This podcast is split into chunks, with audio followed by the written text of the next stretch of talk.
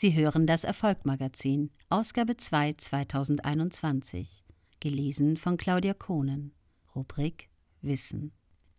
Resilienz. Wenn du ganz unten liegst, trägt dich immer noch der Boden.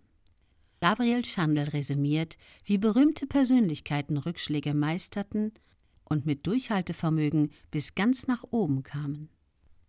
Albert Einstein konnte nicht sprechen, bis er vier Jahre alt war und konnte erst mit sieben lesen. Vincent van Gogh hat ein einziges Gemälde zu Lebzeiten verkauft und das an einen Freund.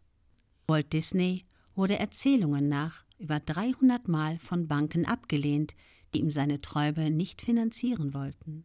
J.K. Rowling bekam zwölf Absagen von Verlagen, bevor Harry Potter dann doch veröffentlicht wurde. Keanu Reeves erzählte in einem Interview, dass er schwer unter Depressionen litt. Steve Jobs wurde mit 30 aus seinem eigenen Unternehmen geworfen.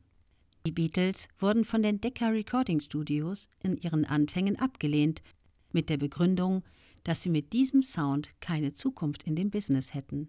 Was haben all diese Persönlichkeiten gemeinsam und diese Liste ließe sich noch fortsetzen?